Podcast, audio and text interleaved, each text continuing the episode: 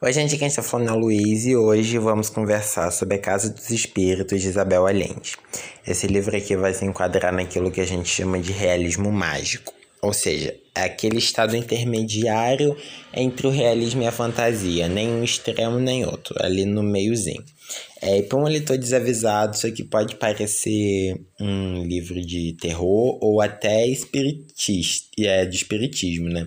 Muitas pessoas, inclusive, dizem que ele é um livro espírita, mas eu, particularmente, não acredito nisso. Mas aqui nós vamos acompanhar então um drama familiar. É, vamos acompanhar cerca de 70 anos da família Del Valle Tueba. É uma família aí que vai encarar aquelas transformações do século XX e vai ter diferenças aí no seu núcleo, vai ter aquele choque entre as gerações. Mas então vamos à trama em si. Aqui nós vamos ter a matriarca da família, que é a Clara, que é a personagem principal. E a Clara, ela é a filha mais nova é, de um casal, é, eles são a Nívia e o Severo. Ela é a filha mais novinha. E dessa família, os Del Valle, é, muitas pessoas trazem certa normalidade, digamos assim. Porque a irmã mais velha da Clara, que é a Rosa, ela nasceu com os cabelos verdes, sim, verdes. É, foi um choque para todo mundo que viu. O irmão mais velho da Clara, ele tem uma coisa ali em particular na perna, que agora me foge a memória, e a própria Clara, ela é mais forte, digamos assim, porque ela pode mover objetos com a força do pensamento, consegue prever o futuro e consegue também fazer uma ponte de ligação entre o mundo dos vivos e o mundo dos mortos. Ela consegue então conversar com os mortos. É, e nós vamos ter o patriarca da família, que é o Esteban. O Esteban, ele nasceu em família pobre e enriqueceu com o tempo, isso porque ele conheceu a Rosa e queria se casar com ela a qualquer custo, então ele foi para trabalhar o máximo que ele conseguia até conseguir juntar dinheiro e fazer fortuna. É, o Esteban é o típico cidadão conservador, então ele vai ter uma visão muito distorcida do mundo, é, ele vai ser uma pessoa um pouco injusta às vezes, aquela, aquele tipo de homem que acha que não tem problema você é, violar meninas que estejam numa classe menor que você, e ele vai narrar algumas passagens aqui, então podem trazer certo desconforto para algumas pessoas. É, só que o Severo, que é o pai da Clara e da Rosa, ele é diretamente ligado com a política, então um dos opositores vai mandar para casa dele uma bebida envenenada. E quem acaba tomando essa bebida é a Rosa, então ela vai morrer. E essa morte ela vai ser prevista pela Clara. A Clara vai conseguir ver essa morte antes, vai avisar para a família e quando ela realmente acontece, ela vai se sentir muito culpada.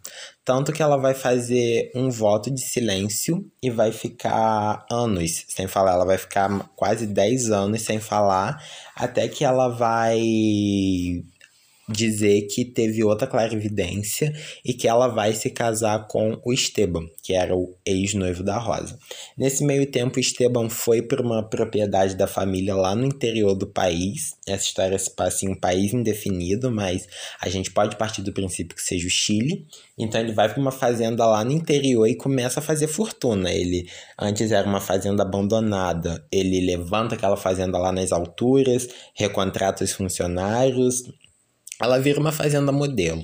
Só que ele é um homem muito duro com os funcionários, então ele vai explorar constantemente os empregados dele, vai, é, na verdade, nos primeiros anos ele nem pagar vai, ele vai fazer um sistema de créditos que as pessoas só vão poder comprar e vender pro próprio Esteban, então eles vão ficar reféns desse sistema.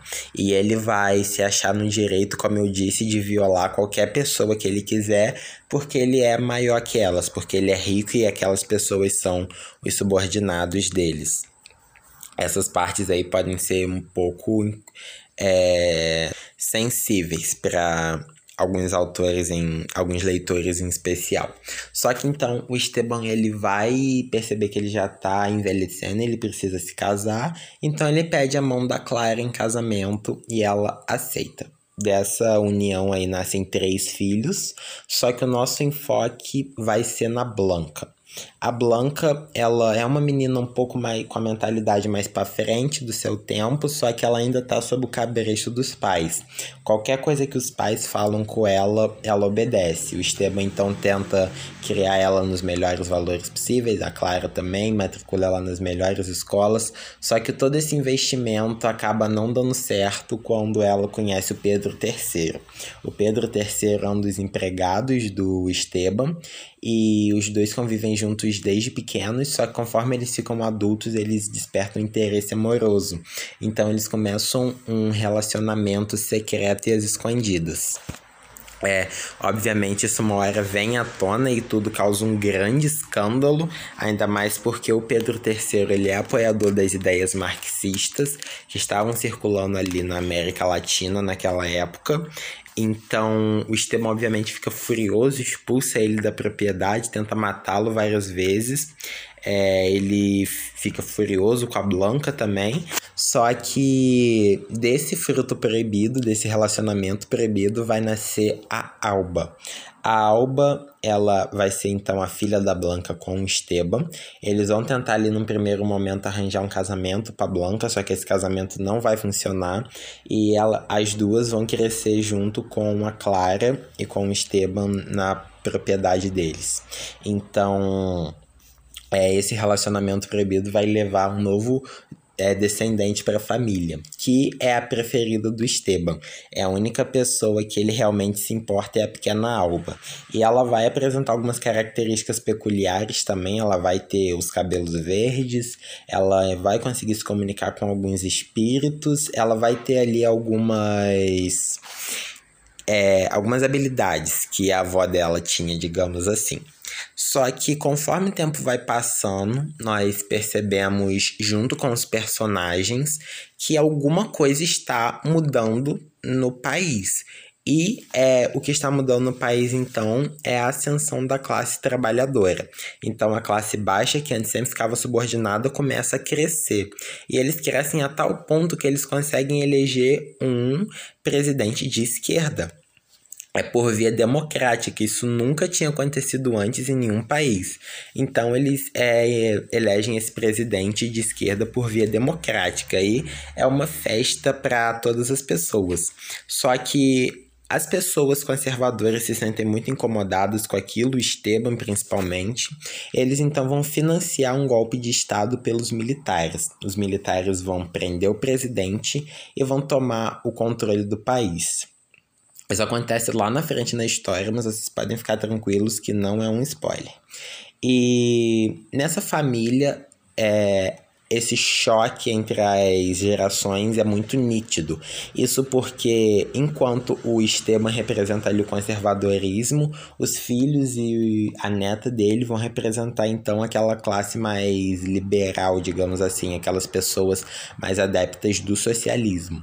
Só que quando os militares assumem o poder, tudo fica muito mais difícil e complicado para essa família porque se antes já era um problema nítido essas ideologias, a partir do momento que os militares assumem o poder, fica mais nítido e mais preocupante ainda sobre o que vai acontecer com os membros dessa família. É, aqui nós vamos ter três ou duas vozes narradoras, depende aí de se você considera uma. Isso porque nós vamos ter algumas partes narrada pelo, narradas pelo Esteban, outras narradas pela Alba e outras me parece que por um narrador em terceira pessoa. Isso porque a Clara sempre fez anotações nos seus diários de vida e no final da história a Alba vai pegar esses diários de vida e começar a organizar para contar essa história pra gente. Só que ela nunca vai contar em primeira pessoa, ela sempre vai contar em terceira pessoa. Isso é até esperado, porque ela tá lendo. Só que, mesmo no momento quando a Clara morre, isso não é considerado um spoiler, ela continua narrando em terceira pessoa. Ela se refere à mãe dela como Blanca, ao avô como Esteban e a ela mesma como Alba. ela não se chama pelo nome. Então, eu acredito aí que nós temos três vozes principais: o Esteban, a Alba e o narrador onisciente em terceira pessoa. E eu não sei se vocês perceberam, mas o próprio nome, o nome das três mulheres principais dessa geração, dessa família, são os mesmos, só que escritos de forma diferente. Isso muitas pessoas consideram que foi uma indireta para o Gabriel Garcia Marques, porque o Gabriel Garcia Marques tinha ali então o hábito de colocar nomes iguais nos personagens, então muitos consideram que a Isabel Allende deu essa alfinetada aí, de arran que arranjar nomes com o mesmo significado é muito mais prático do que simplesmente ficar repetindo os nomes toda a vida. Mas bom, gente, da sinopse é isso que eu quero deixar para vocês. Eu espero que eu tenha convencido vocês a lerem A Casa dos Espíritos, mas eu só vou ficar aqui com o pessoal que já leu o livro para comentar uma parte do final. Então eu recomendo que você saia e volte depois de ler o livro. E bom, para você que ficou, o que eu quero comentar com vocês é sobre o título. É, como eu disse, A Casa dos Espíritos pode parecer um título nada favorável. Claro que nós temos algumas figuras é, de espíritos que vagam pela casa, só que não são o foco principal. Então, para o meu ver, por que a autora escolheu esse tema? Porque os espíritos ficam no sobre a, toda a trama, mas não os espíritos das pessoas, e sim das atitudes. Isso porque no final nós temos a ideia de que se trata de uma história circular. Então tudo que o Esteban fez ao estuprar aquela jovenzinha da, da propriedade dele, que mais tarde gerou aquele comandante que repetiu a mesma coisa com a neta dele, e que a neta do Esteban diz que isso vai se repetir daqui a alguns anos na família de novo. Então nós temos a ideia dessa coisa meio circular. Tudo que o Esteban fez acabou voltando na família dele, tanto para o filho, que era o Jaime, o único filho que ele tinha mais orgulho, tanto para a neta, que era a Alba, que foi estuprada pelo próprio primo, né, que era o Esteban Garcia, que era o neto da Pancha, que foi violada pelo Esteban muitos anos antes que ele nem se lembrava da existência dela. Então, para mim, ela escolheu esse título por causa disso. Porque esse fantasma e esse espírito das ações das pessoas acaba recaindo sobre as outras gerações. A gente vê isso até quando ele cortou os dedos do Pedro III, é, também cortaram os dedos da Alba enquanto ela estava sendo interrogada. Então a gente tem realmente essa noção que tudo que o Esteban fez acabou recaindo sobre os descendentes dele. E a Alba diz que isso vai se repetir futuramente. Então nós temos a ideia aí dessa história circular. Me digam aí se vocês concordam comigo, mas lembrem-se de se vocês forem dar spoiler, sinalizar para alguém que não leu não acabar ficar sabendo do final. Bom, gente, eu espero que vocês tenham gostado. É, me contem aí o que vocês acharam também. Um abraço e até a próxima.